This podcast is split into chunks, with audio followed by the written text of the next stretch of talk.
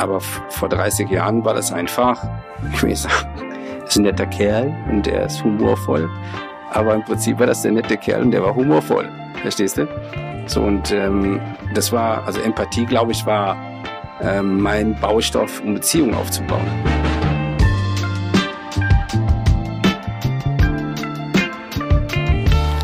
Hallo und herzlich willkommen. Wie schön, dass du dabei bist beim beziehungsweise dem Podcast für mehr Beziehungsfähigkeit in der Arbeitswelt von heute und morgen. Wir sind Julia von Winterfeld und Stefanie Schissler.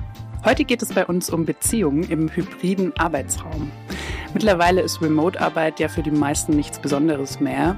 Doch wir fragen uns, wie sich diese Entwicklung eigentlich auf die Beziehungsebene auswirkt. Mit allem, was die Zukunft verspricht, wird sich unser Verständnis von Raum auch noch weiterhin ändern. Wir möchten deshalb nicht nur die Herausforderungen beleuchten, sondern auch neue Möglichkeiten, die sich dadurch auftun. Und wir fragen uns, wie sich hybride Räume gestalten lassen, damit Beziehungen gelingen kann. Dazu könnten wir uns keinen besseren Gast vorstellen als Raphael Gilgen. Denn wenn sich einer mit Räumen auskennt, dann er. Raphael ist seit acht Jahren bei Vitra und dort Trendscout für Future of Work, Life and Learn. Und in dieser Rolle ist er goldrichtig, denn Raphael versprüht auf jeden Fall den Duft der Zukunft. Er hat bereits vor Jahren erkannt, dass das Leben jenseits des Schreibtisches immer wichtiger wird und dass wir Leben und Arbeit immer wieder neu denken dürfen. Seine unbändige Neugier, die rastlose Suche nach Erklärungen und die Lust, alles auf den Kopf zu stellen, machen ihn aus. Er besucht mehr als 100 Unternehmen im Jahr. Die Welt ist sein Arbeitsplatz, die Zukunft sein Forschungsgebiet. Wir schätzen sehr, dass Raphael Leben und Arbeit ständig neu denkt und ständig den Status quo hinterfragt, während er das Thema Umweltschutz immer im Blick hat. Passender könnte er für unser heutiges Thema also nicht sein. Hallo Raphael. Hallo, schönen guten Morgen. genau, wir sind hier schon gut gestartet und das weißt du jetzt noch nicht, Raphael. Wir fangen immer mit einer Check-in-Frage an. Gut. Und die heißt, wie stehst du heute mit dir in Beziehung? Und damit du dich kurz sammeln kannst und darüber nachdenken kannst, schmeiße ich den Ball erstmal zu Steffi und frage dich, wie stehst du heute mit dir in Beziehung? Der Morgen ist schon sehr lang. Und wir sind zwar gut hier und haben hier eine gute Verbindung. Wir haben auch schon die letzte Stunde sehr, sehr viel gelacht hier. Aber wir hatten auch Technikprobleme und wir hören uns so halb halb gar nur. Und ich merke schon, dass sich das gerade auf mich auswirkt. Ich bin mir sicher, ich komme da noch rein, aber deswegen gibt es so mein Ich. Ich bin mit mir verbunden, ich bin auch schon mit euch verbunden, aber ich bin auch nicht mit der Technik verbunden. ähm, aber daran arbeiten wir. Und ich freue mich, dass ich trotzdem mich halbwegs konzentrieren kann jetzt. Und ich freue mich vor allem auf das Gespräch, weil ja, wir haben jetzt schon sehr viel gelacht, aber auch in der Vorbereitung habe ich schon gemerkt, dass dich auch wirklich viel umtreibt. Und ich glaube, bei dir gibt es sehr viel in Bewegung und da möchten wir natürlich ran. Und da merke ich, da kommt die Freude, auch wenn ich dich anschaue. genau, so ist bei mir. Also ich kann das gut verstehen. Ich hoffe auch, dass die Qualität, wie wir sie schon kennen, genauso gut sein wird. Auch heute mit Raphael. Und ja, wie stehe ich heute mit mir in Beziehung? Ich bin ähm, genau durch diese, diese wunderbare Flut an Energie, die Raphael hier in den Raum gebracht hat, die vielen Witze, die wir schon untereinander gestellt haben, wo wir diese schöne Technik irgendwie zum Laufen bringen wollten, bringt mich auch in eine ja, fröhlich gestimmte und vor allem auch, ja, ich bin selber neugierig, gerade wie du das ge gesagt hast, die Neugier bei Raphael weil ich bin super neugierig. Ich denke, ja, wir werden unterschiedliche Ebenen heute im Gespräch haben. Wie stehst du heute mit dir in Beziehung, Raphael? Also ehrlich gesagt denke ich ja nie so viel darüber nach, aber ich bin so ein bisschen wie einer unserer Straßenhunde zu Hause. Aktuell haben wir acht Stück, weil den machst du morgens die Türe auf und dann gehen die raus und lachen einen sofort an und machen natürlich Bellen rum und aber das sind alles so alte Entdecker und so bin ich auch heute Morgen um vier Uhr aus dem Haus, bin nach Berlin gefahren haben mir ein paar Podcasts reingepfiffen, Nachrichten gehört, dann hier in Neukölln reingeschlichen, mir irgendwo einen Café gesucht. Und dann bin ich doch so ein bisschen wie so ein Hund, der so rumschleicht, über mal schnüffelt, die Welt entdeckt und nicht viel zum Leben braucht. Sehr, sehr spannend, auch dass du um vier aufgestanden bist und jetzt hier bist. Schon fast Mittag. Bin ja schon länger da.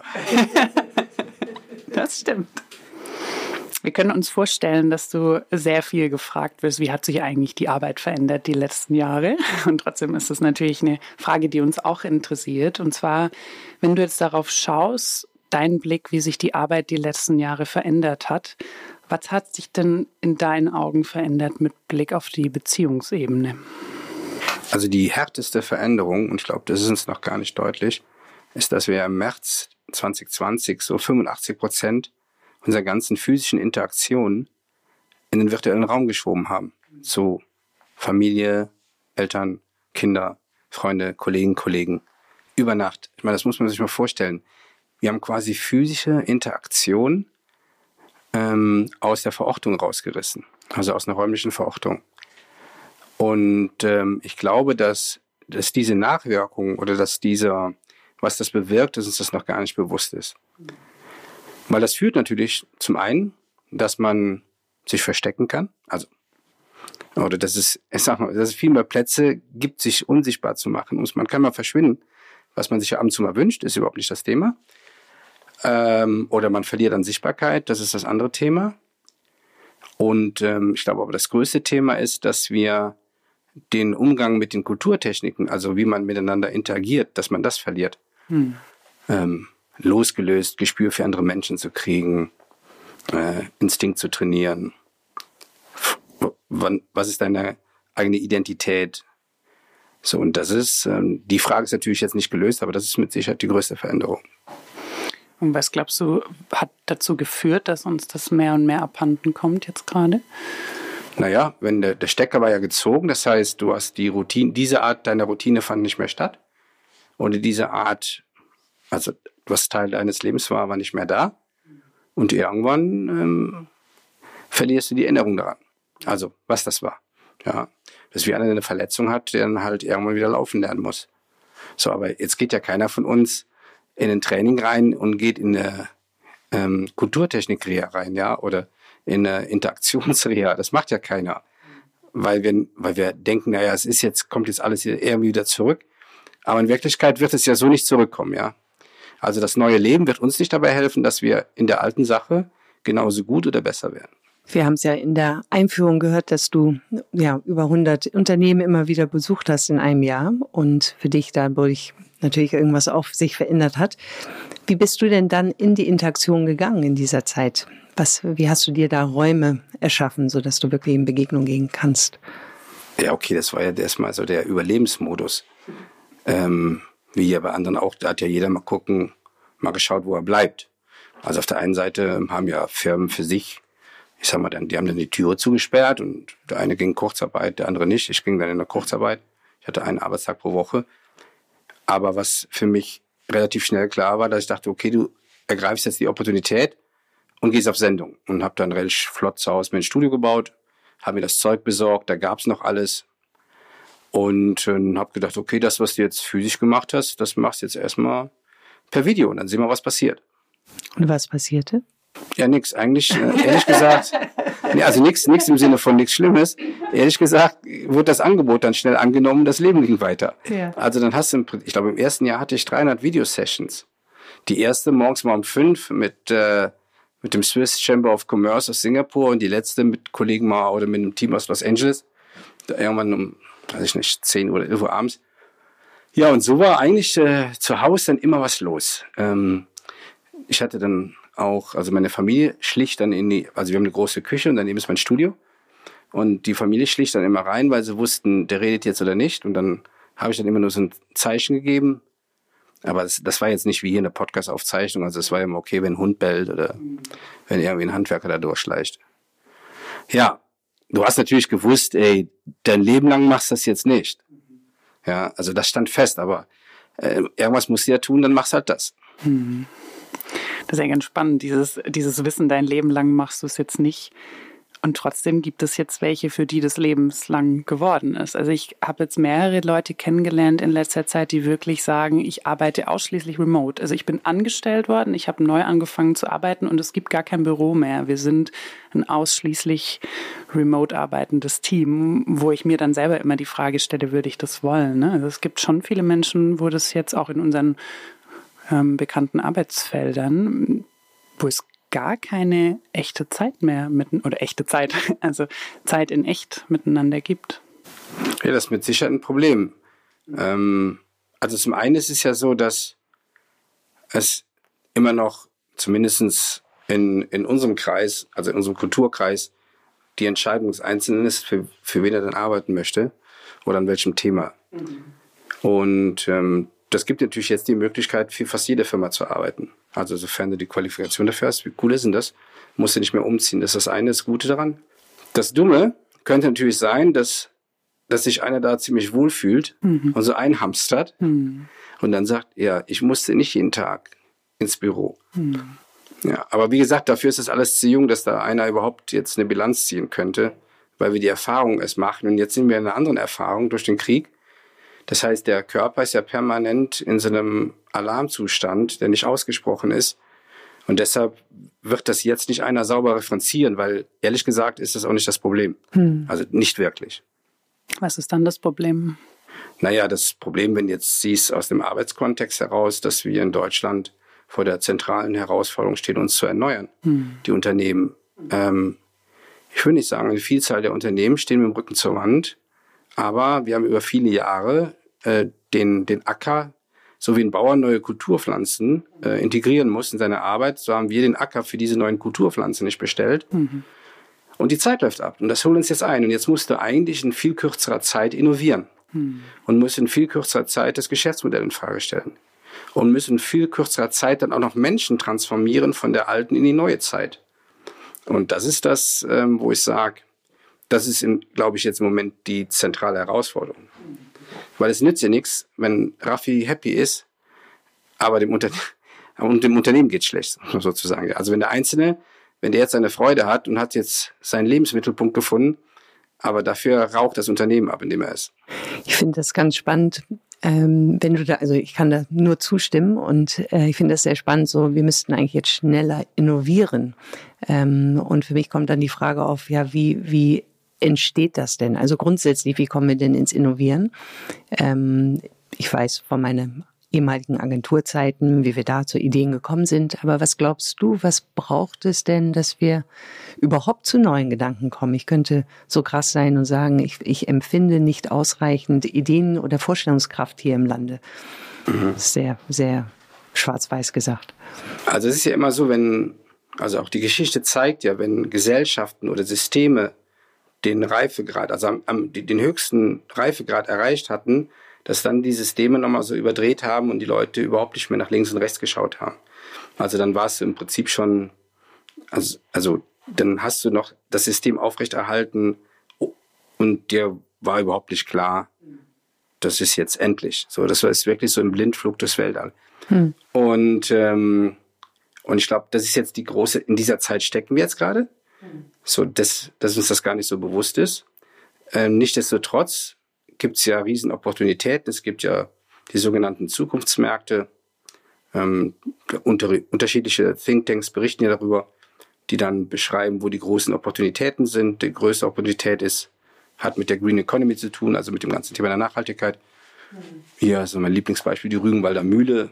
Wenn dann einer sagt, okay, ich gehe jetzt auf Fleischersatzprodukte, ohne jetzt tiefer einzugehen, ob jetzt Fleischersatzprodukte ob die nährstoffreich sind, das ist eine andere Story.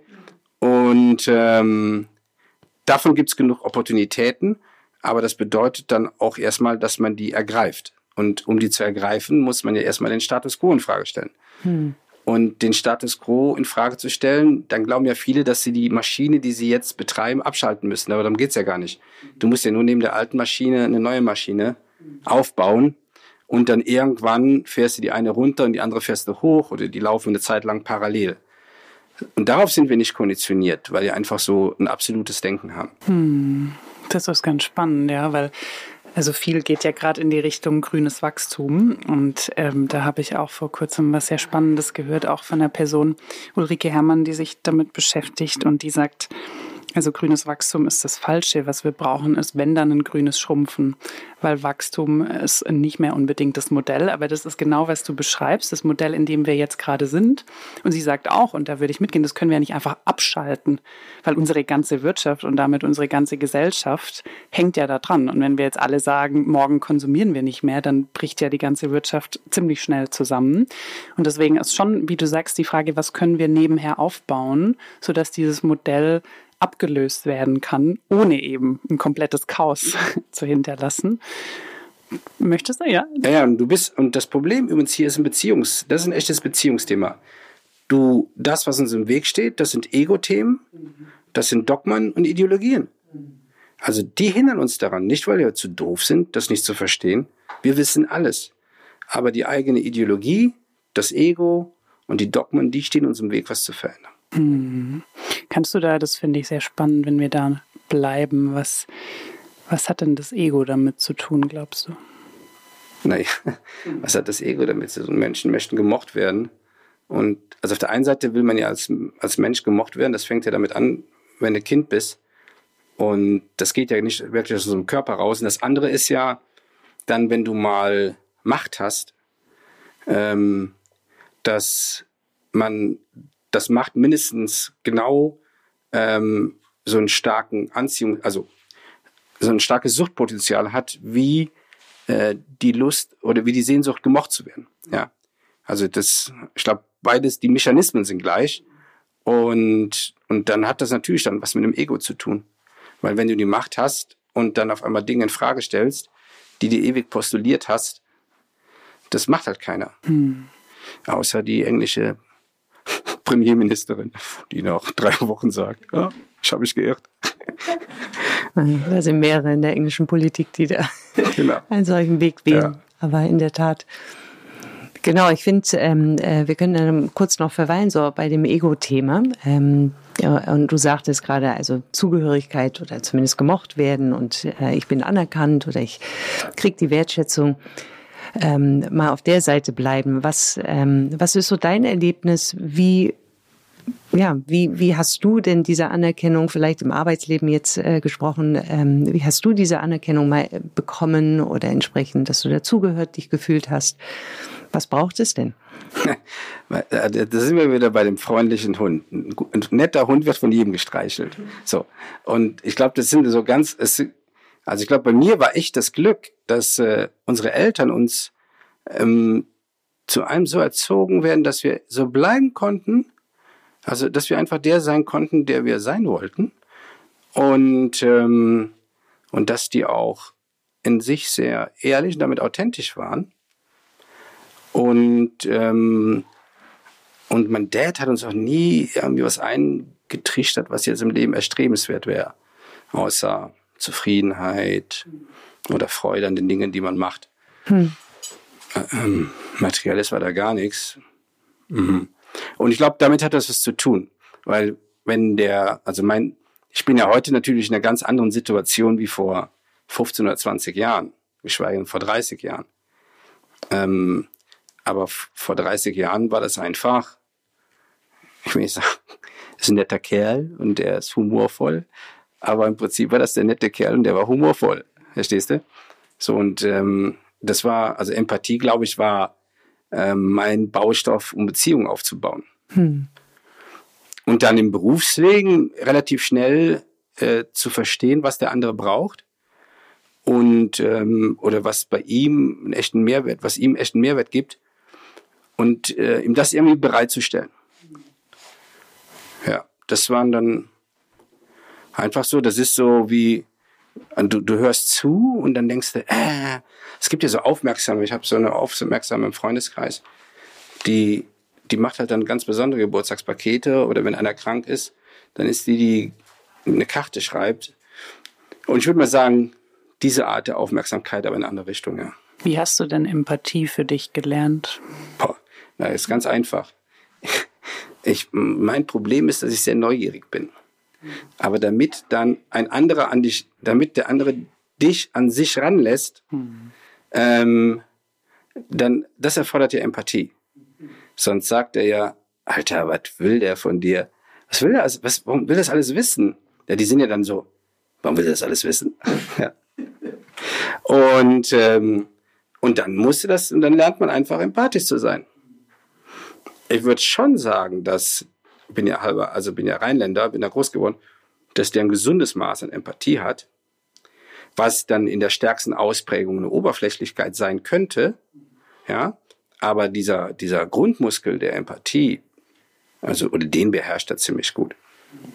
Der Rheinländer? Ja. Brauchen mehr Rheinländer dann. Weiß ich nicht. Wobei die. Not sure. Die vermischen sich ja ganz gut immer unter, habe ich so das Gefühl. Gibt's überall. Hm. Einmal kurz dann ähm, genau auf der anderen Seite geblickt, also diese Machtfrage, das äh, finde ich noch noch viel spannender. So wo wo, wo entsteht Macht? Ähm, Macht ist ja im Grunde gar nicht so ein schlechtes Wort, äh, nur wie wir äh, wie wir das dann manchmal aufputschen und eigentlich ich assoziiere das mehr mit Gier oder ich kann jetzt auch was sagen, weil ich entsprechend irgendwas erreicht habe. Hm, wie erlebst du das? Du bist ja eben in Hunderten von Unternehmen, äh, lernst natürlich da auch äh, also Führungspersönlichkeiten. Hast du das Gefühl, dass wir im Arbeitsleben es so konstruiert haben, dass irgendwann mal, wenn man oben sitzt, äh, doch mit Macht äh, nicht sich genügend auseinandergesetzt hat und das eben ins, ins vielleicht übergetriebene Macht? Hm, ich glaube, ich würde das gar nicht. Also ich, also ich glaube, glaube ich, es ist wichtig zu verstehen, oder andersrum, wir sollten per se nicht denen, die jetzt, ähm, die meisten sind ja von dem meinem Alter, ein bisschen älter, die heute in den Positionen sind, unterstellen, dass die per se die Macht ausnutzen. Aber aus dieser Rolle entsteht ja auch was heraus. Dass, wenn man im Sport die Leitfiguren sieht, die ein Footballspiel oder ein Fußballspiel oder eine Radmannschaft anführen, ähm, auf die lastet natürlich Verantwortung. Ist ja nicht so, dass bei denen jeden Tag Sonnenschein ist und dass die jeden Tag zu Null gewinnen. Und das macht ja was mit einem, ja. Und ähm, ich glaube, was nicht konditioniert wurde in dieser Zeit oder auch dafür ist, glaube ich, Wirtschaft zu jung oder auch wie Menschen konditioniert sind, dass man Übergabepunkte geschafft hat. Und das sogar in der ganz, in, in der dümmsten Phase nicht geschafft hat, dass heute aus Menschen aus Unternehmen ausscheiden und man es noch nicht mal geschafft hat, das, was der alles in seinem Kopf hat, in die Organisation zu tragen. In Singapur, da gab es mal eine Studie zu, die haben gesagt, dass, der, dass es sieben Jahre braucht, sieben bis, glaube ich, 14 Jahre braucht, bis ein Youngster, der jetzt von der NUS kommt oder SUTD von seiner Top-Uni in Singapur, bis der im Prinzip diesen Schatz an Erfahrung hat oder das Wissen hat. Also das wäre der Mensch wäre ein Computer, bis er dann so gefüttert ist.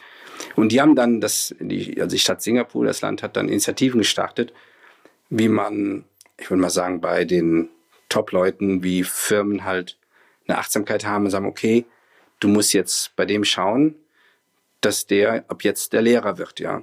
Also dass der jetzt nicht mehr, ich will sagen, der CEO wird jetzt zum Lehrer, aber dass die eine starke Lehrerrolle oder Vermittlerrolle oder diese Yoda-Rolle vielleicht einnehmen und das vermitteln. Ähm, und ich glaube nur, ich schätze, bei einer geringen Anzahl, da ist wirklich einer, der es dann, der dann einfach meint, wir haben halt noch ein Königreich oder ja, und spielt das dann aus. Oder so ein Fürstentum. Ich glaube, die sind in der Minderzahl. Es mangelt in meinen Augen daran, dass wir das nie etabliert haben. Ja. Ja, ich fand das, also das ist mir hängen geblieben, was du gerade gesagt hast, die Wirtschaft ist einfach noch zu jung.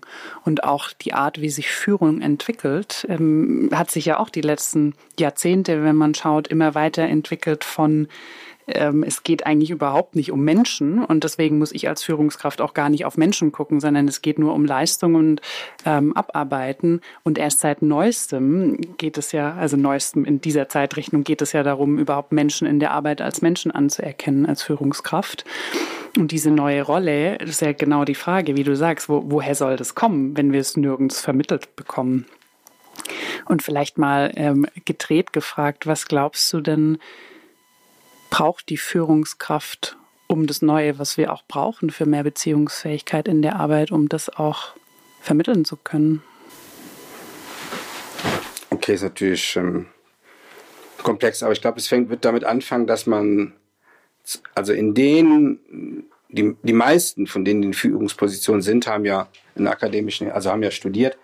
Und ich glaube, es würde helfen, dass wenn man in diesen Studienfächern wo es wirklich darauf rausgeht, dass die später in Personalverantwortung sind, dass doch ein wesentlicher Bestandteil auch das Vermittlung von Kulturtechniken ist. Ja. Und ähm, oder auch vor allen Dingen, die Unternehmen sind ja immer, also ähm, viel bunter. Also ich nehme, nehme extra das Wort bunter, äh, egal ob jetzt Geschlecht, Nationalität, rauf und runter, die, auch, dass, dass das vermittelt wird, was bedeutet das eigentlich? Also, dass es egal ist, ob der jetzt aus Israel kommt oder aus der Ukraine oder aus Holland, sondern das ist im Prinzip deine Kollegin oder dein Kollege. Und äh, alles das wird ja weder vermittelt, noch findet das statt. Und glaube, da fängt es an, dass man halt ein Semester sich vielleicht den Themen widmen müsste. Mhm. Fängt aber dann damit an, dass die Professoren und Professoren an den Universitäten das auch für sich beanspruchen, Gleiches zu tun. Mhm. Könnte man ja auch sagen, dass die Führungskräfte sind in dieser Form. Ja. ja. Hm. Ich glaube sogar, dass die, die Companies, die eine echte Superpower haben, also aber aus der Human Power und nicht aus der Maschinenpower, die auch wichtig ist, dass die das aktiv leben. Und dass die sich nämlich nicht dadurch limitieren, ähm, jetzt sich große Fragen zu stellen, wo die Leute herkommen, die bei denen arbeiten. Hm. Ich würde gerne, ich glaube, die Ressource Raum mal reinbringen. Ähm, wir haben ja jetzt äh, um das um den Menschen gesprochen, aber inwiefern kann vielleicht der Raum an sich auch das unterstützen? Ähm, physisch oder vielleicht sogar auch virtuell? Also die eine Frage ist ja, wo ich immer sage, das ist eine dumme Frage, wann kommen die Leute zurück? Also gehen wir davon aus, dass der, dass die Realität, dass Menschen nicht ins Büro zurückkommen, einfach eine neue Realität ist. Und wir sagen, wir nehmen die einfach als gegeben. Das ist so wie im Sommer, es wird nicht mehr so viel regnen, es wird einfach wärmer werden. Also wir haben Klimawandel, also haben wir auch, das ist auch eine Art Wandel. So. Und äh, dann geht es nicht darum zu verstehen, also jetzt darauf hin zu arbeiten, ich hole jetzt irgendwie zurück, sondern sich neu zu positionieren und sagen, okay, Arbeit ist ein Ökosystem, das findet in virtuellen äh, Realitäten statt und in physischen Realitäten. Dann sind die virtuellen Realitäten irgendwelche Software und die physischen sind Räume. So, die Stadt Berlin, wo wir gerade sind. Und innerhalb der physischen Realitäten ist eigentlich die zentrale Frage, dass man sich überlegt, okay, was kann eigentlich die Kollegin der Kollege weder zu Hause noch über ein virtuelles Medium machen? Wofür müsste der eigentlich seine Kolleginnen und Kollegen aufsuchen? Und, und da gibt es drei wesentliche Muster. Das eine Muster ist, das sind Räume für Rituale. Rituale schaffen Intimität und Vertrauen. Das sind die Grundlage einer jeden Organisation. Ähm, das findet nicht zu Hause statt. Und das findet auch nicht im, äh, zumindest noch nicht in, der, in einem Teams Zoom-Call oder in einem Meta-Call statt. Das zweite ist äh, Räume für Innovation und Fortschritt. Hat mir eingangs schon, dass wir eigentlich zu verdammt sind, schneller zu innovieren. Dazu braucht es auch einfach Menschen, die ineinander laufen. Wirst du zu Hause auch nicht machen können. Und das dritte, das ist so der drickste Brummer, ähm, das sind die Räume für Transformation. Also wie, ähm, super Beispiel, stand im Manager-Magazin von Bosch, wo die Stiftung aktuell eine Milliarde Euro in die Hand nimmt in den nächsten fünf Jahren, um bis zu 80.000 Mitarbeiterinnen und Mitarbeiter aus einer alten Zeit der Wirtschaft in eine neue Zeit zu führen. So, und das wirst du wahrscheinlich auch nicht zu Hause machen können und nicht nur mit E-Learning. Und jetzt hast du im Prinzip schon drei wesentliche Raumaspekte, die dem, nennen wir es einfach noch Büro von morgen, eine neue Bedeutung geben oder die Relevanz geben. Ich finde, das ist noch viel wichtiger wie Bedeutung. Und jetzt gilt es aber dann auch diese Relevanz zu programmieren, weil diese neue Art der Software, also das, was die Menschen machen, passt nicht, in weiten Teilen nicht mehr in die alte Hardware. Und das sind die Häuser, die da draußen stehen. Kannst du das erläutern? Was du ja, das ist, ja. gibt es eine ganz einfache Antwort ja. für. Die ähm, meisten Gebäude, das, ähm, ich hatte, habe mal einen geschlossenen Immobilienfonds begleitet und die Julia Erdmann aus Hamburg, die, die hat dann die sizilianische Eröffnung gewagt und hat dann das Gespräch geöffnet, dass ja die meisten Gebäude Finanzprodukte sind, in denen zufällig Menschen wohnen oder zufällig Menschen arbeiten. Aber die sind nicht wirklich für diese Menschen gebaut worden. Ja. Und dann fiel denen natürlich so wie Schuppen von Augen so, ha, haben wir noch gar nicht drüber nachgedacht. Also natürlich, aber weißt du, dann wurde es dann, sie hat es ja sehr deutlich gemacht. Und das passiert ja gerade mit Menschen auch. Also die Menschen, die ja jeden Tag irgendwo hinkommutet sind oder gefahren sind, sind dann da reingekommen. Gut, was immer doof ist, auch ein gutes Büro, was leer ist, ist ein dummes Büro, muss man sozusagen, ja.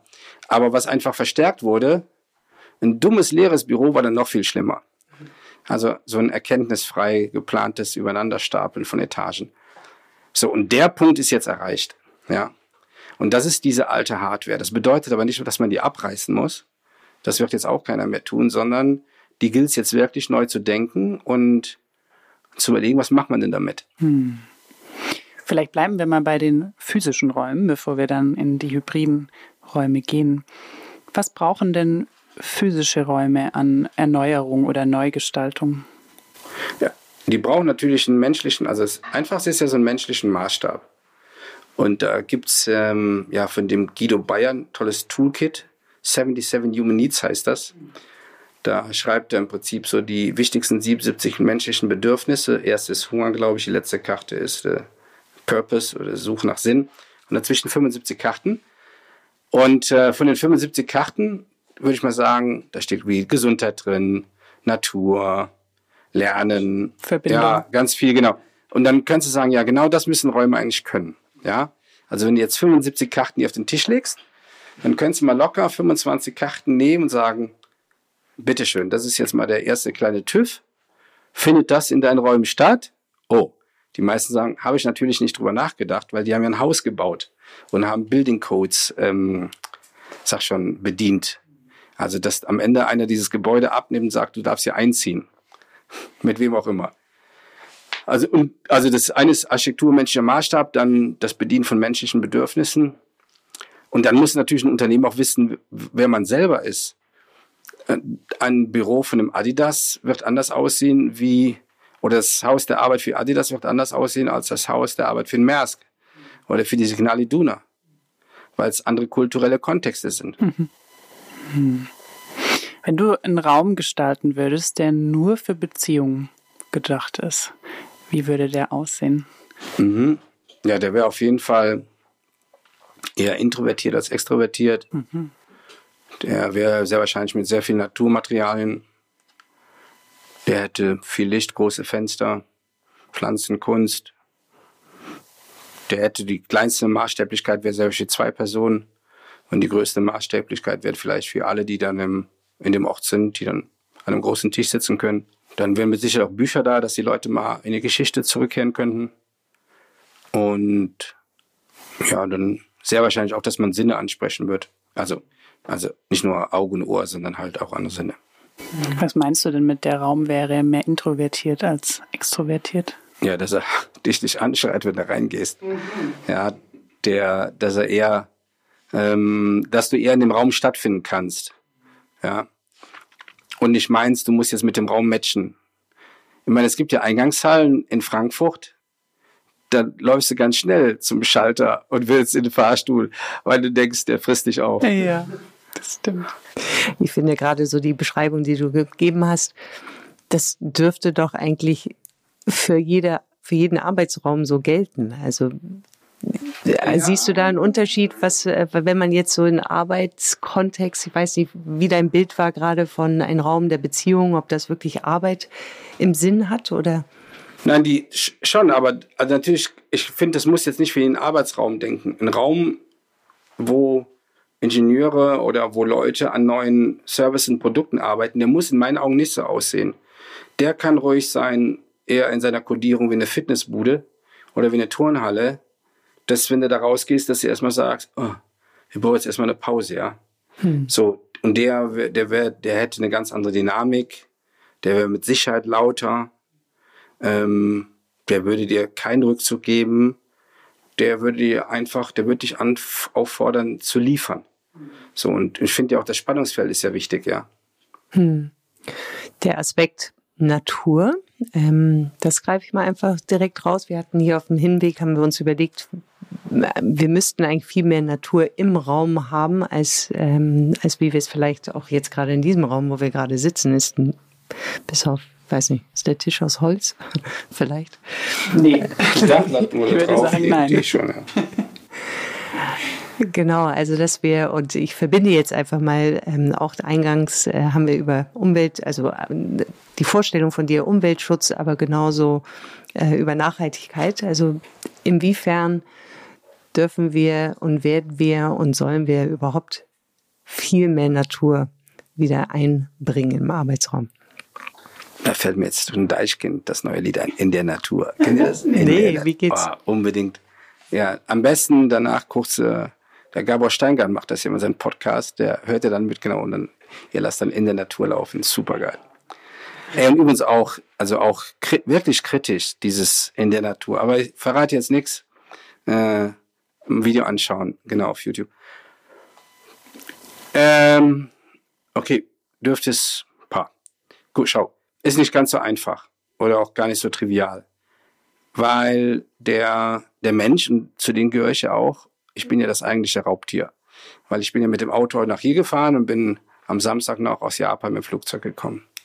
Und sonst versuche ich natürlich in weiten Teilen ähm, da ein Auge drauf zu haben. Ja, auf, ich sag mal, auf meinem Nachhaltigkeitsdashboard. So, aber ja, bin trotzdem im Auto nach hier gefahren, haben nicht den IC genommen. Warum auch immer.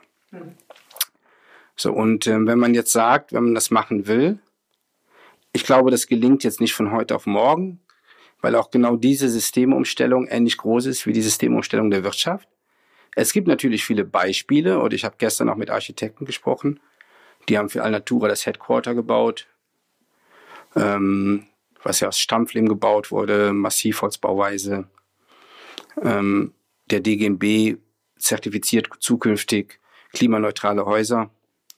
Und jetzt rede ich nicht vom Einfamilienhaus, sondern auch von einem, von einem Unternehmenszentralen. Es gibt erste Bauherren, die das dann dezidiert bei diesen Architekten anfordern, also die das bestellen. Ähm, und das geht technisch, aber so wie die Schreibmaschine nicht über Nacht aus unserem Leben geflogen ist und so wie jetzt nicht die Gasheizung über Nacht aus 70 Prozent der deutschen Haushalte verschwindet, so kommt natürlich auch das Neue nicht in gleicher Geschwindigkeit in unser Leben rein. Wir sind in der Transferzeit, aber wir sind jetzt das erste Mal in einer Zeit, wo es nicht mehr daran mangelt, dass man weder die Ideen hat, also die Menschen, die Ideen haben, die Menschen, die es umsetzen können oder Unternehmen gibt, die dann diese Produkte bauen. Das ist jetzt zumindest keine Entschuldigung mehr. Nee. Und wenn man es positiv dreht, ist das eine ziemlich gute Ausgangslage. Also machen, gehen, tut das alles. Ich finde das ganz schön. Du sagst, in, in irgendeinem Interview von dir habe ich das gelesen, dass du Menschen dabei hilfst in deiner Arbeit, PartnerInnen, KundInnen, die Zukunft zu betreten. Und ich gerade dieses Betreten fand ich so schön, weil es so aktiv ist. Und ich kann ja auch nur einen Raum betreten und was das schon da ist. Sein. Man kann auch betreten sein. Sollten wir manchmal auch, wenn die Zukunft angeht. genau. Aber du hilfst Menschen dabei, diese Zukunft zu betreten. Und da kam bei mir die Frage wirklich auf dich gesetzt, auch mit, mit deinem Haus, das du hast in Bayern, wo wir ja auch gehört haben, dass das ähm, ganz anders ist als vielleicht die Bürogebäude, in denen wir sind. Welche Zukunft möchtest du denn gerne betreten? Oh ja, da sind wir eigentlich schon, also es ist, ist meine Familie, sind wir schon sehr konkret. Wir haben ja also schon Pläne, dass quasi unser Areal ähm, später oder in unmittelbarer Zeit einfach für viel mehr Menschen außer für uns ein Ort sein können, wo die Menschen sich quasi anders mit der Welt verbinden können. Ich will jetzt nicht sagen spirituell oder so. Mhm. Also der Ort macht das eigentlich für sich selber. Mhm. Aber das ist so, wenn ihr jetzt quasi in Urlaub fahrt und seid irgendwo, dann macht der Ort das ja auch mit euch. Mhm. Genau. Und ich habe halt das Glück, so zu wohnen. Ähm, zwar nicht in Oberbayern am Gebirge, aber der Ort kann das in weiten Teilen sehr gut und auch wie das Ganze angelegt ist. Und unsere Vorstellung ist, dass, sag mal, mit Sicherheit am Ende des Jahrzehnts, dass wir und jetzt die Einrichtung, wir haben schon eine Jugendeinrichtung bei uns, dass wir sehr wahrscheinlich dann nicht mehr die sind, die alleine da wohnen, sondern andere auch. Und dass so andere Menschen die Möglichkeiten haben, daran teilzuhaben. Wir sind dann mit Sicherheit dann auch komplett vom Netz und brauchen dann ähm, weder Strom noch was anderes. Im Moment speisen wir den ein. Ja, das ist so, also das ist zumindest der Teil der Zukunft. Mein beruflich kann ich mir vorstellen, dass ich dann vielleicht die letzten fünf Jahre bei der NASA verbringe. Um die Welt zu verlassen. Für einen Moment vielleicht, ja. Und dann wieder zurückzukommen. es ja, gibt ja noch was ja. in Oberbayern oder Unterbayern. Genau. Es gibt auch ISA Aerospace. ISA. Aber das war ganz schön, ne, was du gerade gesagt hast. Ähm, ganz zu Anfangs, den Ort, an dem Menschen sich mit der Welt verbinden können. Und NASA und rausgehen, vielleicht brauchen wir auch manchmal den Abstand, um überhaupt mal wieder zu sehen, was die Welt uns bietet. Aber deswegen würde ich das ein bisschen übertragen sagen, dass eine Zukunft, die du dir wünschst, die du betreten möchtest, eine Zukunft ist, in der Menschen mit der Welt verbunden sind. Ja, das okay, aber klingt spirituell. Ich, weiß ich jetzt nicht. Nee, weiß Nein, nicht. also zum einen ist es ja immer noch mein Zuhause. So. Ja, ja. Und ähm, man ist ja auch, man ist ja immer dann Egoist. So, wo du sagst, aber das ist so für mich, wo ich sage, ja, nur da ganz alleine wohnen und alt werden wäre ja auch doof. Mhm. Wäre ein bisschen Verschwendung. Und irgendwann bist du ja nicht mehr da. Und dann willst du auch nicht haben, dass es ein Finanzprodukt wird. Mhm. So, das willst du ja auch nicht. Und dann ist das halt die logische Konsequenz. Ich bin deswegen mit Sicherheit, das sind andere Menschen, die machen sie wahrscheinlich viel, viel mehr und machen das ganz anders und anderen konsequent. Ich sehe die Blicke gehen zu mir. So. Ich, würde, ich bin immer noch bei Verbinden, da, da bin ich gerade noch. Ähm. Ja, aber nur, was aber auch wieder wichtig ist, was nicht sein kann, ist, ähm, schau, natürlich mache ich das, da zu Hause zu sein, aber ich habe auch einen Job. Und äh, auch der Job erfordert Dinge und die gilt es auch zu tun. Und es kann, und wir, wir können uns als Menschen auch nicht leisten, uns nur in einer Welt aufzuhalten. Das geht gar nicht. Vor allen Dingen wird man dann halt alles das, was unsere Großeltern und Eltern und Urgroßeltern aufgebaut haben, mal eben äh, aufs Spiel setzen. So, und das wäre dann wirklich gelinde gesagt dumm. Ja. Und die, und ich sehe das auch stellenweise problematisch, dass diese Suche nach dem eigenen Glück so in den Vordergrund gestellt wird und man dann das Kollektiv verliert. Weil auch das können wir, können wir zumindest als Land nicht leisten. Dafür sind wir einfach zu groß. Und da fängt alles ähm, miteinander ineinander. Die Frage ist auch, geht es überhaupt? Also kann ich individuelles Glück ohne kollektives Glück überhaupt haben? Ich glaube, deswegen hänge ich bei der Verbundenheit, weil für mich das schon der Schlüssel ist, sei es zur Welt oder sei es zu anderen Menschen. Wenn ich die nicht habe. Ähm, Aber das setzt erstmal voraus, dass man sich diese Frage auch stellt. Hm. Ja. Wenn man sich die stellt, ist das ja in Ordnung. Dann findet das automatisch statt. Mhm. Dann kann man sich dem ja auch nicht erziehen. Aber es setzt das voraus. Ich war in Japan so überrascht, äh, die Japaner haben ein hohes Maß einer Grundordnung. Was viele Leute nicht wissen, Japan ist das Land mit den meisten Naturkatastrophen der Welt. So 200 am Stück, 200 pro Jahr. Erdbeben viele? Alles. Überflutung, Erdbeben, weiß der Teufel was. Tokio hat 400 Feuerstationen. Die Stadt Tokio. Die ist natürlich ein bisschen größer wie Berlin. Ähm, und was die Japaner, also da war, ähm, ich kam, abends ging ich durch die Stadt und stand an der Ampel und es regnete. Und äh, da war aber nicht so viel los an der Ecke äh, von Tokio. Und dann standen die Leute in Abstand, seitlich und nach hinten. Wie zu Corona-Zeiten. Also Japan hat ja auch letzte Woche erst die Türe wieder aufgemacht für Touristen. Und äh, ich glaube, fast alle hatten eine Maske an. Und das ist für mich so ein Beispiel Commitment einer Grundordnung dass, die, dass man sich als Einzelner zu ein paar Grundregeln committet und dass genau diese Grundregeln diesen vielen Menschen auf diesem kleinen Flecken Erde es überhaupt ermöglichen, ein Dasein zu haben. Ja, also das ist die Grundvoraussetzung. Und natürlich sind die alle sehr unterschiedlich und wie auch immer und jeder hat andere Ideen. Aber es gibt ein paar Grundregeln, was man sonst eigentlich nur aus Religion kennt. So wie Rituale oder Verhaltensweisen. Das sind eher ethische Prinzipien, Grundlinien, genau, hatte ich ja. auch gerade gedacht. Ja. Und ähm, das hat mich dann, und das ist natürlich ein Teil der Antwort, warum die Sachen machen können und warum bestimmte Dinge funktionieren. Ja. Ich hatte vorhin einem Freund ein Bild gezeigt, wo die quasi in Shibuya, da sind diese Highflyer, diese Autobrücken, die fast wie Stadtautobahnen sind. Und drunter ist die große Bahnstation und wo die im laufenden Betrieb quasi in die Erde rein betonieren und drei Etagen tiefer U-Bahn-Schächte betonieren und rechts und links rauscht der Verkehr. Oder die bauen ja auch auf einem, auf einem Handtuch ein Hochhaus. So. Und das geht quasi nur, wenn man bestimmte Dinge anders, aber dafür sehr konsequent macht. Ich würde gerne ähm, genau einfach mal den, den Bogen, ich hing gerade noch leider in der, in der Zukunftsgestaltung von dir. Ähm, und ich finde es ganz spannend, auf der einen Seite eben das Berufliche, der anderen Seite diese Vorstellung, wir leben offen für alle anderen. Und da ist so für mich die Frage, du hast vorhin auch schon gesagt, ja, Metaräume im Sinne von wirklich, wir sind in, in anderen Ebenen. Wie verbindest du das denn? Auf der einen Seite bist du weg vom Netz und dann äh, siehst du aber die Zukunft, die uns, äh, wir hatten jetzt mit Hybrid, Remote, Meta, ähm, das erscheint mir so, du, du, du aus Neugier gehst da rein und dann äh, kommst du wieder. Das halten mir viele Leute vor. Einer Martin haben, den nenne ich hier mal, einer meiner Ziehväter bei BMW. Wir haben ein paar tolle Projekte miteinander gemacht. Der sagt dann auch mal, ja, Rafa, du tust dir leicht du was, ich weiß nicht, irgendwo war ich, äh, haust die Geschichte raus und verbuddelt sich dann wieder in deinem Hof, so ungefähr. So hat er das genannt. und natürlich hat er ja recht. Aber es steht ja jedem frei, erstmal für sich ein Lebensmodell zu finden. So. Das ist ja, das ist das eine. Und das andere ist ja, wie du jetzt in der Ausführung deiner Arbeit, also das ist ja bei mir auch ein starkes, also durch die Arbeit bedingt, Mm, wie ich diesen Möglichkeitsraum ausnutze. Und ich habe in der Pandemie das Hörbuch gehört über den Humboldt, die Erfindung der Natur. Und war dann wirklich so von ihm ergriffen. Also erstens finde ich ja, das ist ja komplett unterbewertet in der, in der deutschen Geschichte. Der müsste ja überall eine Statue haben.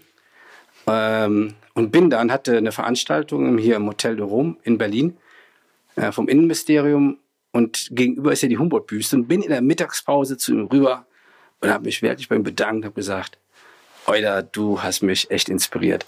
Weil am Ende der Geschichte, da ist er schon alt und gebrechlich, glaube ich zwei oder 74 und schreibt jeden Tag noch 100 Briefe in die Welt, weil in seinem Atlas noch paar Pflanzen fehlten, paar Informationen, dies und das. Und, äh, und aber das genau habe ich gesagt, ja, Rafa, das ist genau das Lebensmodell. So, dass du, also egal, was ist, wenn du neugierig bist, kannst das so lange sein, wie du willst, weil am Ende will ich nur die Dinge verstehen. Ja, darum geht's ja. Und wenn du Dinge verstehen willst, musst du den Kontext begreifen und dafür musst du halt mal vor die Türe treten. Hm. Und das ist, äh, also das finde ich eben gerade so wunderbar. Das verbinde ich jetzt gerade in meinem Kopf mit diese immer schneller innovativ werden wollen. Ich glaube, wir verbuddeln uns alle irgendwie in irgendwelchen Blasen und sind nicht neugierig mehr ja, genug. Vielleicht machen andere dann Yoga, genau. Oder also es hat ja jeder so sein, sein, sein Misthaufen oder seinen Pferdestall oder wie auch immer. Diese, diese Dimension, nur bei mir ist die halt anders. Hm. Ja. Hm. ja. Andere gehen laufen, sporteln, ja, auf dem Berg. Mhm. Im Prinzip ist es die gleiche Dimension der Erfahrung. Hm. hm.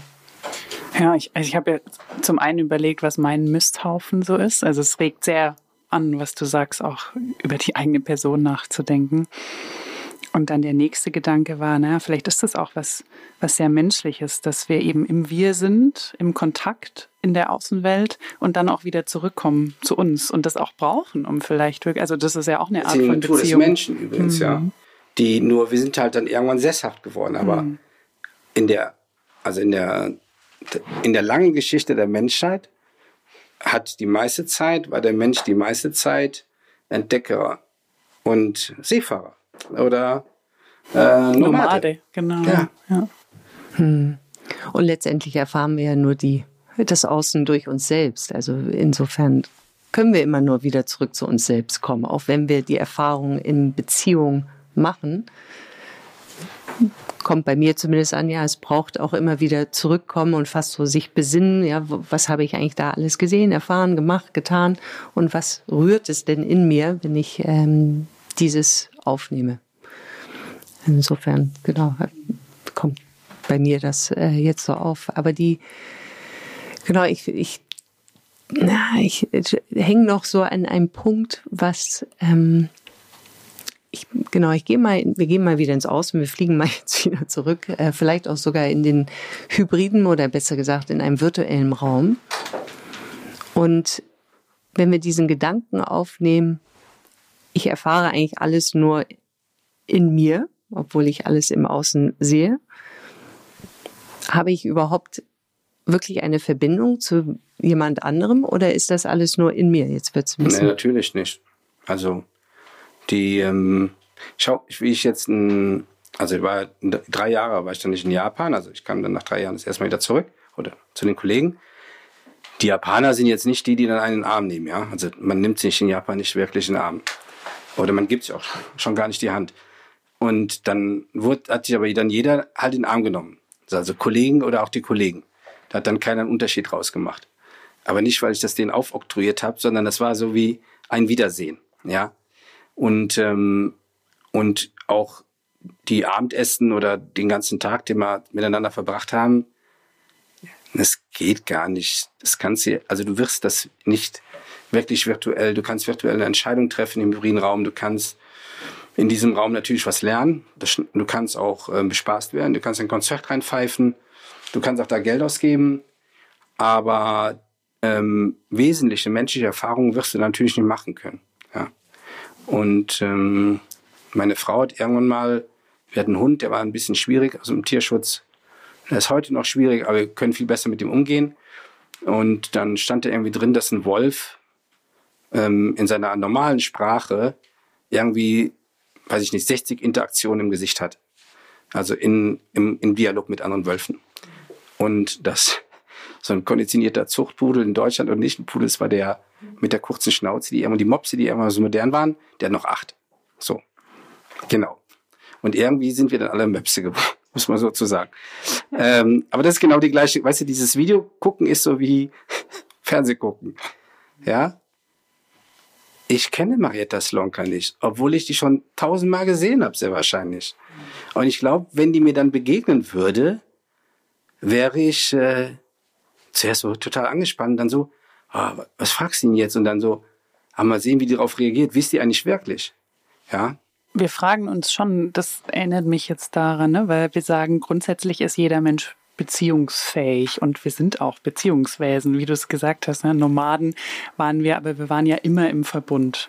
Und wir können auch als Mensch ja nicht ohne den Verbund überleben. Und die Frage, die wir uns gerade stellen, ist aber schon, was ist eigentlich mit dieser Beziehungsfähigkeit passiert?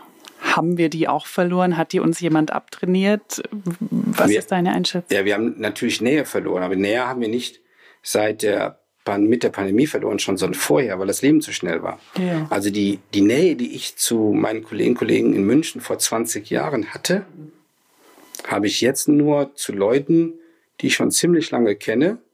Die habe ich zu meinen Kolleginnen und Kollegen bei Vitra nie aufbauen können. Aber nicht, weil die das nicht wollten oder ich nicht, sondern weil die Zeit eine andere war. Wir hatten gar nicht die Langsamkeit einer Zeit, diese Erfahrungen miteinander zu machen. Oder auch, ich will mal sagen, den Blödsinn oder was auch immer dazugehört an Kulturtechniken, die nicht einen Arbeitsbezug haben. Und ähm, das ist auf jeden Fall anders. Ab und zu bin ich dann so froh, dass ich schon so alt bin, wo ich sage, hast es ja mal gehabt. So. Weil ich denke mir natürlich auch bei jungen Kollegen, Kollegen, das werden die nie erfahren. Hm. Zeit für Beziehungen, mal ganz vereinfacht gesagt. Und das sowohl, wie ich dich verstehe, nicht nur in der Arbeit, aber in der Arbeit, die ja hocheffizient gestaltet ist, natürlich noch mehr als im die Privatleben. Hat auch, die hat, von denen hat ja keiner Langeweile. Ja, nee. So, der trödelt da rum. Was okay ist, by the way. Und, aber es ist eine andere Zeit. Ja. Und hättest du manchmal eine Sehnsucht wieder zurück in diese Zeit? Ja, Halbromantiker. Aber zu wünscht man, wir hatten jetzt in München, hatte Marcel die Discovery Days veranstaltet, Marcel Brusen, da waren zufällig äh, drei alte Kollegen dabei. Da haben wir dann schon schmunzeln müssen und haben gesagt, boah, was wir damals gemacht haben, das ging heute gar nicht mehr. Also ein paar Sachen wären nicht politisch korrekt. Andere Sachen, das würde, wird die Firma heute sagen, okay, compliance-mäßig geht das gar nicht. Wünsche ich mir das zurück? Nee, weiß ich nicht. Es hat alles seine Zeit. Wünsche ich mir diese, ähm, diesen Ticken mehr Zeit, ja, der wäre schon okay, ja. Hm. So, das wäre, das wäre, glaube ich, nicht verkehrt. Hm. Wünschst du dir mehr Beziehungen in der Arbeit? Hm. Boah. Ähm, da, weißt du, schau, da ist ja auch die Schwierigkeit, das ist ja, das kann ja, wie sagt es, eine Schwalbe macht noch lange keinen Sommer. Ich bin an, in 30 Tagen oder 35 Tagen im Jahr bei Vitra da bist du immer nur an der Oberfläche. So, außer du Es gibt mal eine Möglichkeit, dann sprichst du mit einem, du merkst, da stimmt was nicht, dann redest du, dann erzählt dir was Privates. So, aber du, du, die, dafür brauchst du einfach, dafür, diese Nähe erfordert eine andere Zeit, die man gemeinsam verbringt. Ich greife auf jeden Fall diesen Gedanken. Ich, wie du ihn sagst, mir ist gar nicht so bewusst. Ich glaube, ich auch, wenn ich zurückblicke in meine Arbeitszeit vor 20 Jahren, 25 Jahren, war tatsächlich ein ganz anderes Miteinander. Und mir wird jetzt erst klar, stimmt, vielleicht habt ihr, also Steffi, ähm, das nie wirklich so erlebt, wie ich es auch erlebt habe. Also ja, deshalb stellte ich auch die Frage, was wünschst, was wünschst du dich jetzt, dir jetzt? Was Wir hatten ja auch viel weniger Ablenkungen. Ja. Es gab keinerlei soziales Netzwerk. Der Computer kam gerade, Internet fing da gerade an. Hm. Es hm. war eine vollkommen andere Zeit. Das war richtig so wie der Straßenfußballer. Jetzt strahlst du schon ein bisschen, muss ich sagen. Also Nein, was, nein, was, ja. was ich damit sagen wollte, ist, damals war dein Aktionsradius ja, wie wirklich dieser Straßenhund. So, was du an dem Tag abrocken konntest, das bist du gegangen. Aber da hat die Welt aufgehört. Mhm. Im wahrsten Sinne des Wortes. Mhm. Das andere existierte nicht. Und Ablenkung gab es ja zero. Ja. Genau. Die Notifizierung auf dem iPhone auf jeden Fall nicht. Wenn wir noch einmal den, den Schwenk kurz auf den Raum ziehen, damit wir auch ein bisschen das besprechen, was wir im Titel gesagt haben. Gibt es sowas wie einen hybriden Raum? Diesen Begriff haben wir jetzt den mal gibt's gesetzt. auf jeden Fall. Hm, wie würdest du denn den grob beschreiben und definieren erstmal? Also der beste hybride Raum, den kann man sich jetzt nachschauen im Internet. Ja. Es gibt äh, ein, eine äh, Making of Mandalorian, also diese Mandalorian, diese Disney-Produktion. Da gibt es ein Making of zu. Dort wird das Studio von ILM gezeigt, die gehören zu Lucasfilm. Die haben diesen Film produziert. Was ist, was haben die gemacht? Die haben quasi nichts Neues erfunden, sondern die haben Technologien und Techniken miteinander verbunden, was noch keiner getan hat. Man stellt sich vor, man steht quasi in einem Filmset. Das ist ein kreisrunder Zylinder Wer spricht jetzt? Wer kommt hier? Die Nachbarn? Der Film wird gerade eingespielt. Also es ist ein kreisrunder Zylinder, der hat vielleicht Durchmesser, ich sag mal, wie so eine Turnhalle in der Breite. Das ist so der Durchmesser. Und die ganzen Wände sind Videowände. Und auf den Videowand, auf dem Boden, auf die Videowände und auf die Decke wird projiziert. Das heißt, du bist in einer Sekunde auf der anderen irgendwo. In Island, in da, in da, in da, in da.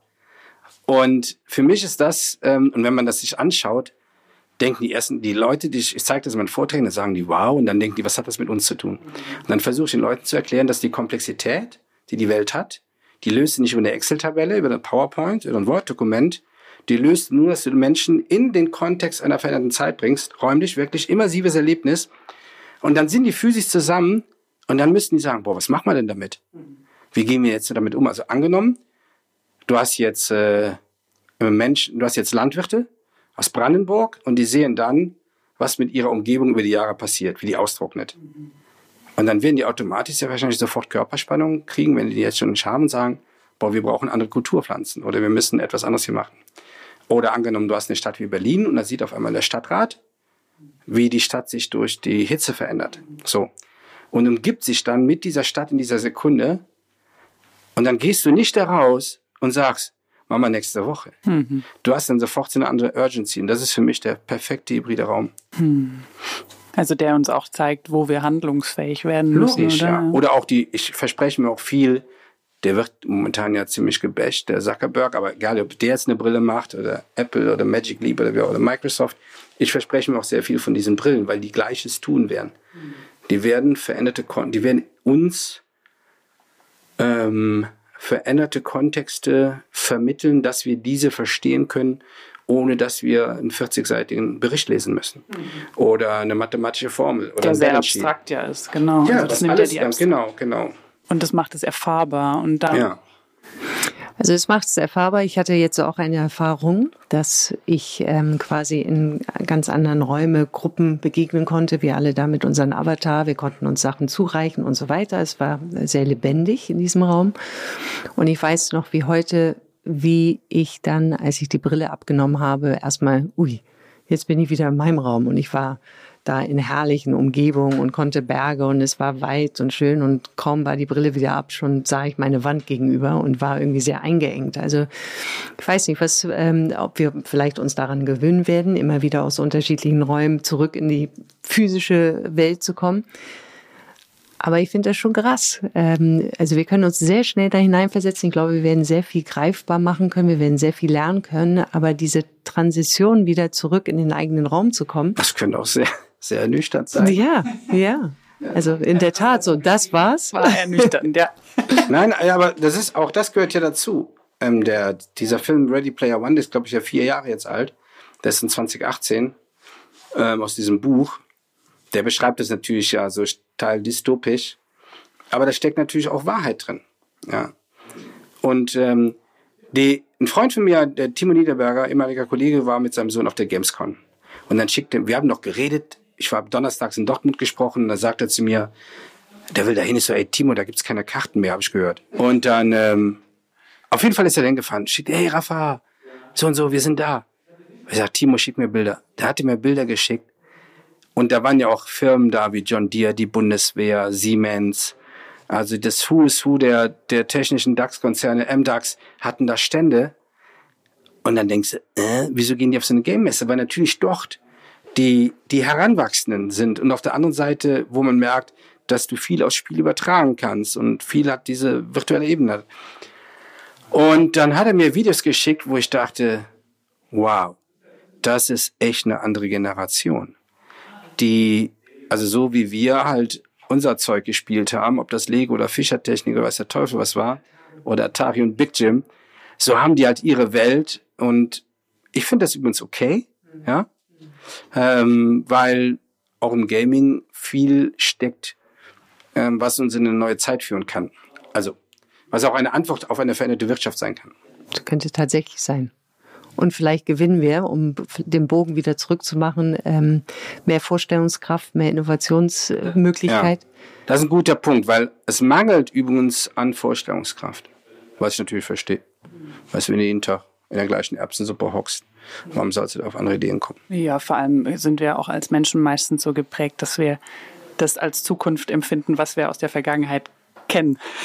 Weil wir haben ja keine Superkräfte, sodass wir die Zukunft sehen können. Und ich glaube, deswegen hilft es sehr stark. Alle haben Superkräfte. Steffi so, ja, ich sehe es. Wo ist meine Superkraft? Ja, es ist ja tatsächlich, doch, es hat schon was bewegt gerade bei mir, weil das ist ja Visionsarbeit, ist ja nichts anderes. Und da merkt man ja schon, dass diese Kraft da ist und dass wir uns auch sehr viel vorstellen können und uns auch in die Zukunft versetzen können. Aber wir brauchen immer irgendwas von außen, das uns das ermöglicht. Von Natur aus würden wir das wahrscheinlich nicht machen. Nicht mehr. Nicht mehr. Nicht mehr. Ich glaube auch. Ich glaube nämlich nicht, dass es unbedingt was im Außen braucht. Aber wir nehmen uns, und da kommen wir wieder zu, keine Zeit dafür, äh, wirklich uns mit uns selbst zu verbinden, um zu schauen, was taucht denn eigentlich auf, wenn ich einfach fantasiere und da in die Vorstellungskraft komme. Ähm, aber im Grunde ist das alles in uns. Also zumindest meine These. Aber nutzen es nicht. Wir haben jetzt so eine schöne Reise durch unterschiedliche Räume, wenn ich es von hinten wieder zurückdrehe. Ähm, und natürlich dann auch äh, bei dir, Rafa, da einiges in dein Leben blicken dürfen. Und wir haben immer so zum Schluss so ein Ritual. Und du hast ja äh, die Kraft der Rituale schon angesprochen. Auch wir haben ein Ritual hier. Und zwar diese Glückskekse stehen hier nicht umsonst. Und bevor du dir einen ziehst, die Aufgabe gilt, und die darfst du nur machen. Wir sitzen hier herrlich daneben und dürfen einfach nur gucken. Du machst dann einen Glückskeks auf und dann ziehst du raus, was dieser Zettel ist und da darfst du auf dieses Zettel blicken und schauen, was er uns über dieses Gespräch sagt. Interpretieren, wie aber ich sage nichts zu dem Zettel. Ich sag Doch, nichts, was draufsteht. Du kannst da auf jeden Fall sagen, was draufsteht und dann sehen. genau, ordentlich. Viel lauter als sonst. Glückskekse. genau. Englisch, Deutsch kannst du wählen, kannst auch Holländisch, glaube ich, ist da auch drauf. Erstmal, ah, die sind, schau, die sind firm, die sagen, das braucht wieder eine gute Benutzung. Boah. Alle liebe Zuhörerinnen und Zuhörer, schnallen Sie sich an. Denn jetzt hauen wir einen raus. Mit ihrem Mut und ihrem Tatendrang können sie zaghafte Naturen mitreißen. Zaghafte Naturen mitreißen? Ja, würde ich mal sagen, Jackpot. With your courage and your energy, you can carry others away. Avec votre courage et votre dynamique, vous passez entraîneur les naturels les plus timides. Perfekt. Alles weitere auf Französisch, obwohl das wird AI machen für uns. Aber was sagt uns denn das über das Gespräch? Also du kannst es natürlich auf dich beziehen. Komm, die habt ihr doch alle selbst gedruckt, oder? In allen drei Sprachen. Ja, Mut und Tatendrang sind immer gut. Ja, Tatendrang. Ich hatte vorhin mit Moritz Ettel ein Gespräch und dann ging es darum, wir hatten das Thema Kreativität. Und dann habe ich gesagt, meine Kreativität ist, das, ist nur das Resultat von Fleiß, von nichts anderem. Natürlich habe ich in bestimmten Phasen gute Ideen, aber ein Kunde von mir kann ja nicht warten, da er am Trecker sitzt oder irgendwas, sondern das muss ja bei ihm am Tisch passieren oder da, wo ich gerade bin. Und ähm, deshalb finde ich Tatendrang, finde ich gut. Tatendrang, das hätte mein Opa auch gesagt. Genau. Ich hätte es, also ich hätte jetzt noch den Tatendrang auch rausgegriffen und gesagt, wir dürfen jetzt äh, mit Tatendrang eben diese neue Räume auch gestaltbar machen. Ja. Und, äh, Ich muss ja aber nochmal zurück zu euch. ja, Ähm, ich habe euch nicht als zaghafte. zaghafte Naturen. Ich war kurz, genau. ihr, ihr seid kurz- mitreißend, aber ihr seid keine zaghafte Naturen. Liebe Zuhörer, vor mir sitzen nicht drei zaghafte Naturen. Also Raphael, herzlichen Dank, dass du hier warst und dass wir wirklich äh, mit diesem äh, herrlichen Gespräch, was äh, eine Reise für mich war in unterschiedlichen Feldern. Und ähm, genau, dass wir diese Zeit mit dir haben durften. Vielen, vielen Dank. Ja, vielen Dank auch, dass du die Tonqualität und die Technik hier so ausgehalten hast. Wir sind gespannt. Ich Und mag dass wir den doch da Kopfhörer gar sein nicht mehr wollen. ausziehen. Ja, das ist auch gut, darfst ihn mitnehmen. Stets verbunden. Stets verbunden. Auf Wiederschön. Vielen Ciao. Dank. Servus. Wow, das war ja intensiv für uns heute mit dieser ganzen Technik. Da sind wir sehr transparent, dass das für uns nicht so leicht war. Und trotzdem haben wir gerade noch mal gesprochen und hatten das Gefühl, dass wir doch sehr, sehr konzentriert waren und gut im Gespräch. Da sind wir auch gespannt, was ihr, unsere HörerInnen, uns dann rückmelden werdet. Wir werden einmal reflektieren, was das Gespräch auch jetzt mit uns gemacht hat, was sich noch bei uns bewegt. Und vielleicht einmal die Frage an dich, Julia, was, was nimmst du mit aus dem Gespräch? Also ich nehme auf jeden Fall erstmal überhaupt diese ganze, diesen Energiebündel von Raphael mit und in welcher Form er einfach, ich glaube, in jedes Gespräch geht. Das ist äh, eben diese Neugier und Offenheit, äh, zumindest sich zu verbinden. Ähm, das finde ich großartig. Aber ohne dass wir jetzt zu sehr auf ihm als Person verweilen, ich nehme auf jeden Fall mit, was für Möglichkeiten. Und ich glaube, das, was mich eigentlich am meisten beeindruckt hat, weil ich da auch so ein Stück weit eine Zukunft sah, war, als er über den Raum der Beziehung gesprochen hat. Und für mich da sehr viele Qualitäten drin war, die ich mir sehr wünschen würde für jeden Arbeitsraum. Äh, Und trotz des Nachfragens natürlich konnte ich danach empfinden, wie er dann sagte, für vielleicht bestimmte Berufsfelder, dass das nicht ganz so möglich sein wird. Aber ja, diese Qualitäten, die ich ähm, jetzt nicht alle aufzählen kann, auf jeden Fall in dem Moment ich als sehr treffend und sehr wünschenswert empfunden habe.